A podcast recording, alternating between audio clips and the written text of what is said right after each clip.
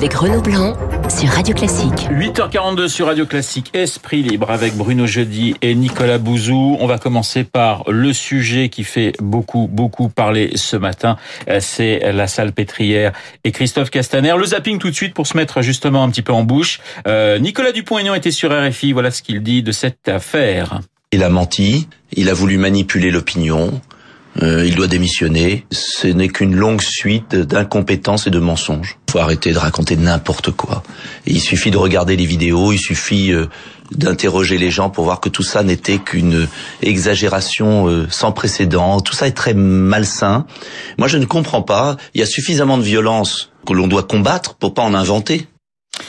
Évidemment, Jean-Michel Blanquer avait un tout autre euh, discours. Vous l'imaginez, il était mon invité il y a quelques minutes sur Radio Classique. Je pense qu'il ne s'est pas rien passé à la pitié salpêtrière. C'est quand même grave de voir que quelque chose qui ressemble à de la violence s'est passé dans, l'hôpital. Maintenant, une, une enquête a lieu. Elle permettra de, de savoir exactement ce qui s'est passé, mais c'est évidemment euh, en soi un grand problème euh, qu'il y ait eu ce qui s'est passé. Je trouve qu'on va vite en besogne. Comme d'habitude, l'arbre cache la forêt. Là, il y a une polémique. Bien savant celui qui sait exactement ce qui s'est passé au moment où nous parlons. Donc, mieux vaut euh, arrêter de qualifier les choses. En revanche, samedi a été une journée maîtrisée du point de vue de l'ordre public. Et il faut aussi dire que le ministre de l'Intérieur a, a eu un rôle important pour réussir cela. Et puis, dernière action, celle de Valérie Pécresse sur France Info. Le ministre de l'Intérieur a, a, visiblement un peu surréagi sur cette affaire, mais franchement, il faut en finir avec la culture de l'excuse. Qu'est-ce qui justifie une intrusion dans un hôpital public? Moi, j'ai regardé les vidéos pour être sûr. Mmh. Qu'est-ce qu'on voit sur les vidéos? On voit des manifestants escalader des grilles fermées pour les ouvrir, pour permettre l'intrusion de personnes qui n'ont rien à faire dans l'enceinte de l'hôpital, dans l'hôpital. Qu'est-ce qu'on en sait? Qu'est-ce qu'on sait des dégradations qu'ils auraient pu commettre s'ils avaient pu rentrer dans ce service de réanimation? Si ces personnels soignants ne s'étaient pas interposés Franchement, moi je suis désolée. Je suis dans le parti de l'ordre et vous ne m'en ferez pas dévier.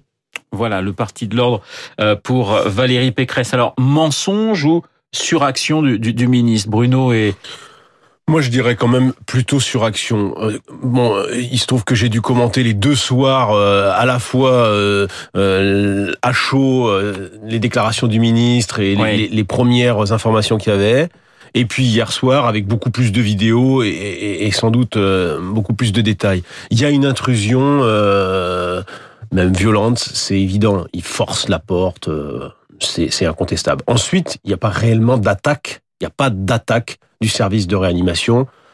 Il y a des gens qui montent, des jaunes, des gens habillés normalement, voire peut-être des black blocs, on n'en sait rien. Ils montent et il y a le personnel qui est lui aussi choqué. J'allais dire, des deux côtés, il y a un peu de panique et des deux côtés, euh, et finalement, ça se calme. Et les gens, d'ailleurs, les, les, les, la police les fait redescendre et il n'y a pas de, de souci. Donc, j'allais j'allais plutôt dire il y a sans doute une le ministre a sans doute parlé trop vite oui. euh, et n'a pas attendu que les, les, faits soient complètement établis. Alors on dit le ministre, mais il faut aussi dire le directeur de la PHP, Martin, Martin Hirsch, Hirsch ainsi oui. que la directrice. Euh, donc euh, n'ayant sans doute pas eu toutes les, les informations. Euh, le ministre a sans doute communiqué euh, trop vite, voulu euh, conclure une journée qui s'était pas si mal passée que ça. Il faut le rappeler. Ce 1er mai qui s'annonçait comme la Paris, la capitale de l'année, ne l'a pas été. Mais là, il y a euh, manifestement une surréaction.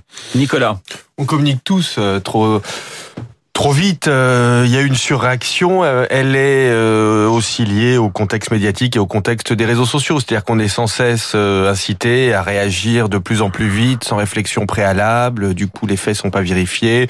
On dit des bêtises, on retweet des bêtises. Donc, ça nous dit quelque chose d'assez intéressant au fond sur euh, la façon dont euh, toutes les démocraties, hein, pas seulement la démocratie française, mais toutes les démocraties fonctionnent aujourd'hui avec l'instantanéité des, des, chaînes info et des, et des réseaux sociaux. Bon, cela dit, moi, ce qui me désole, c'est que au fond, euh, cette affaire-là euh, fait écran à d'autres sujets qui me semblent être beaucoup plus importants. On est complètement en train de passer à côté de la campagne des européennes. On va en Par parler. exemple, non, non, mais sur Radio Classique, on en parle, mais mais dans le débat public, Ouais. en règle générale, on en parle euh, très peu.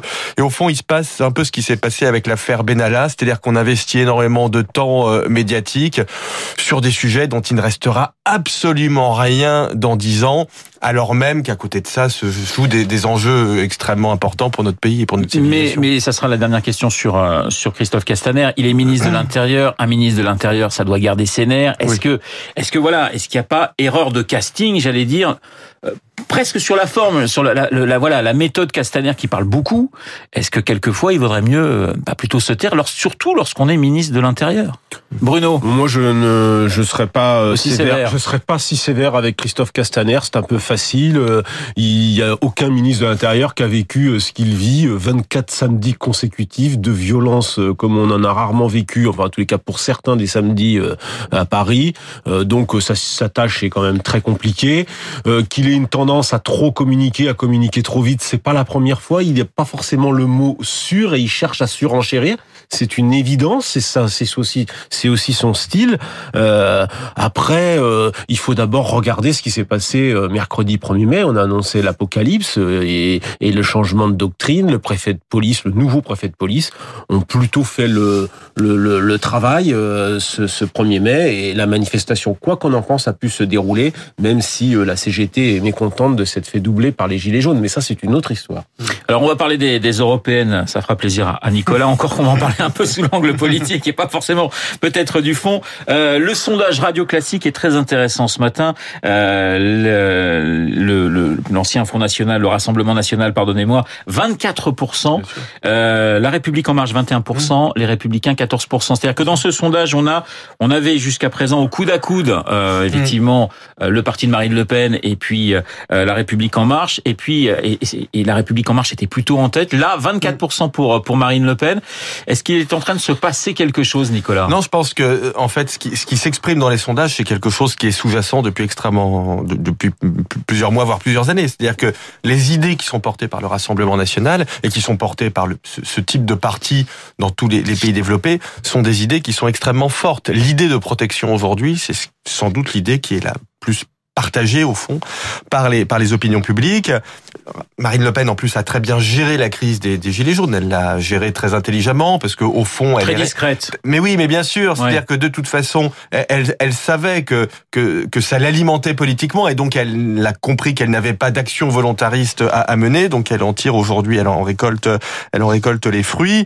Et, euh, et donc non, je trouve que ce sondage est pas du tout euh, est, est pas du tout étonnant. Au, au fond, le, le Rassemblement national euh, a, a été affecté dans les sondages par le débat de l'entre-deux tours, le débat de 2017 de l'entre-deux tours. Mais c'était un phénomène ponctuel qui progressivement, au fond, s'efface avec le temps et la vérité des, idées revient. Et ces idées, voilà, elles sont euh, populaires euh, quasiment partout. Elles sont fausses. Je pense d'ailleurs, si vraiment vous avez un investissement intellectuel à faire aujourd'hui, lisez l'interview de Lech Walesa dans le Figaro, qui est tout à fait euh, remarquable, parce que justement, on l'interroge sur la montée des populismes dans les pays de l'Est, qui est très forte, encore plus forte que chez nous, et il explique très courageusement, je trouve, euh, le fait que la, notion de frontière, par exemple, à l'intérieur de l'Europe, si on y réfléchit trois secondes, n'a plus beaucoup de sens. Alors elle est très populaire, mais elle n'a plus beaucoup de sens. Le problème, c'est que cette pédagogie-là, quasiment personne en Europe n'a le courage de la faire. Oui, mais alors je, je vous donne la parole, bien sûr, Bruno, dans un instant. Mais le problème chez les populistes, c'est pas les frontières en Europe, c'est les frontières autour de l'Europe. Oui, bien sûr, mais ça, ça passe. Alors, ça, le on vrai pourra en parler sur le fond, Oui. mais ça, ça passe justement, à mon, à mon sens, par plus d'Europe. Ça passe Oui. pas par moins d'Europe, mais par plus d'Europe. Mais au fond, ce discours, quasiment personne ne le porte. C'est-à-dire que, euh, et, et- et d'ailleurs, il, il contamine même les, les- des partis avec lesquels, à titre personnel, j'ai beaucoup plus de proximité. Donc en France, les Républicains ou la République en Marche. Quand vous regardez les programmes, alors malheureusement, le programme de la République en Marche, on l'a toujours pas. Ce qui d'ailleurs, à mon avis, est une folie. Mais bon, si vous lisez entre les en- en- entre les lignes, vous voyez que cette idée de, de elle est extrêmement présente. C'est-à-dire que même les Républicains ou la République en Marche nous parlent moins d'investissement que de lignes mais de ce fait alimentent en réalité les idées populistes. Bruno, sur euh, ce, Rassemblement national, 24%, donc qui est trois points devant. Alors c'est un sondage, il y a eu des sondages qui montraient que la République en marche était était devant. Pour vous, est-ce que la, campagne a véritablement débuté? Ou est-ce qu'elle est en train de débuter maintenant? Elle est en train de débuter, mais je suis pas tout à fait d'accord avec ce que vient de dire euh, Nicolas sur un point, et pourtant euh, je partage souvent ce qu'il dit. Je pense que c'est une surprise ce sondage. C'est une surprise comme euh, d'autres sondages. Il y a l'IFOP hier, qui l'IFOP Paris Match, qui donne aussi à peu près, euh, c'est pas tout à fait les mêmes chiffres, mais c'est aussi euh, le, le- le Rassemblement national devant. Pourquoi c'est une surprise? Parce que normalement. La liste de la République en marche a été conçue pour être une liste de large rassemblement. La République en marche, le MoDem, Agir, quel parti de centre droit, plus des personnalités écologistes. Ça, ça fait un pack normalement de 25%. Le score du président de la République, Oui. c'est 24%. Sa, sa popularité aujourd'hui dans les sondages, c'est 29%. Et là, on le trouve quand même largement maintenant en dessous Mm. de cet étiage. Donc ça, c'est une surprise en début de campagne. Ça veut dire quoi? Ça veut dire que euh, la ligne européenne du président de la République est au-delà de lui, de, de ce qu'on appelle les jupéistes, de ce qu'on appelle euh, Bayrou. Cette ligne-là, elle est très affaiblie. Euh, et moi, je trouve que c'est une surprise parce que ça veut dire que euh, le reste, j'allais dire, c'est quand même la République en marche contre le reste euh, du monde entre guillemets Ouais. en France. Donc c'est quand même une surprise de les voir aussi bas en début de campagne avec une candidate, une tête de liste que les gens connaissent peu mais qui imprime peu et c'est un problème. Les LR ont aussi une tête de liste qui est peu connue mais qui imprime plus. C'est quand même un problème. Et aujourd'hui, vous disiez, il y a un écart maintenant qui commence à se creuser entre le Rassemblement national qui au fond est sur ses bases de 2014. 24%, c'est exactement ce que le Front national a fait en 2014. Donc j'allais dire, rien de neuf sous le soleil pour euh, le Rassemblement euh, national. Il est au rendez-vous de cette élection qui est en général une élection qui marche bien pour eux. En revanche, je commence à regarder l'écart entre la République en marche et les Républicains. Ils étaient de 12 points et demi le 6 mars. Il est aujourd'hui de 6 points. Eh ben, Personne ne sait ce qu'il en sera euh, le 26 mai. Alors voilà, justement, Mm. on parlait de Nathalie Loiseau, de François-Xavier Bellamy. Euh, Il y a euh, quelqu'un qu'on n'attendait pas, hein, parce Oui. qu'il s'est fait plutôt désinguer au départ, hein, Mm. euh, Bellamy, en disant c'est pas du tout l'homme de la situation, y compris d'ailleurs dans son camp. Et Nathalie Loiseau, effectivement, ça ne décolle pas, ça n'imprime pas. Ça peut effectivement plomber durablement le parti d'Emmanuel Macron. Macron qui, qui pousse hein, ses ministres à faire campagne aux européennes. Bah, on, on sent qu'ils comprend, jouent. hein, on le comprend. Non, Nicolas. bon, je veux pas tirer sur Nathalie Loiseau, qui est une personne très intéressante, mais on voit bien que ça fonctionne pas. Voilà. Ouais.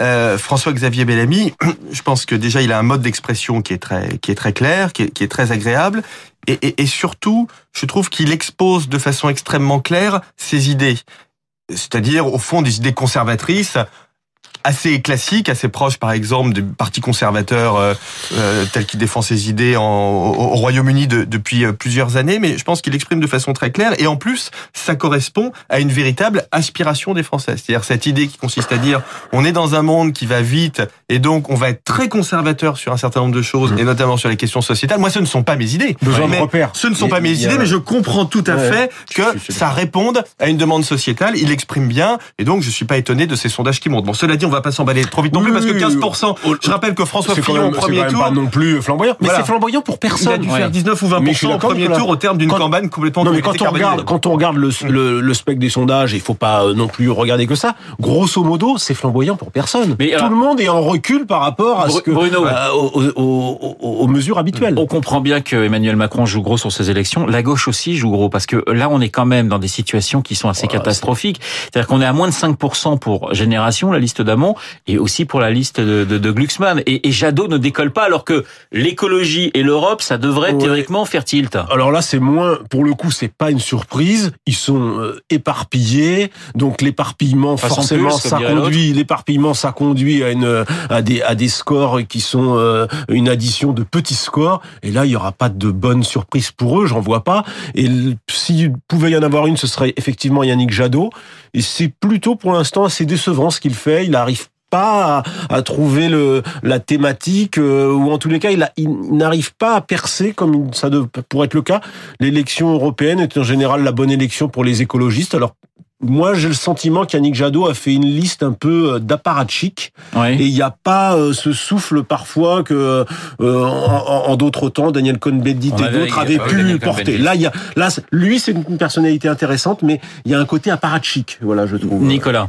Euh, Il y a deux problèmes pour la gauche. Bon, le premier, évidemment, qui est propre à la France, c'est l'éparpillement des, des voix, la division des listes. Bah, le deuxième, c'est quand même que la part de marché de la social-démocratie, là encore, dans tous les pays développés, diminue. Alors, on a eu une exception récente avec les élections en Espagne, c'est vrai, où il y a une une autre en- remontée, mais quand même... Peut-être une autre en Belgique. Alors on va voir, mais c'est vrai que globalement dans le monde quand même, les, les sociodémocrates se cherchent et leur espace politique a été considérablement euh, euh, réduit au profit, on va dire, du centre droit tel qu'il est incarné par Emmanuel Macron en France et évidemment des, des, des populismes. Donc ce sont aujourd'hui vraiment extrême gauche, extrême droite et centre droit. C'est vraiment autour de ces trois pôles que euh, se, se, se, définit, que se joue la politique dans les pays euh, développés, la social-démocratie. Il nous reste 20 euh, secondes, dont 10 secondes chacun. les choses vont bouger pour vous, parce qu'on dit souvent que la campagne des européennes, ça se joue sur les 15 derniers jours. Oui, elles vont bouger, puisque le, le, le, Premier ministre avance son entrée en campagne lundi, et la campagne va véritablement euh, commencer avec Édouard Philippe, qui va prendre les rênes.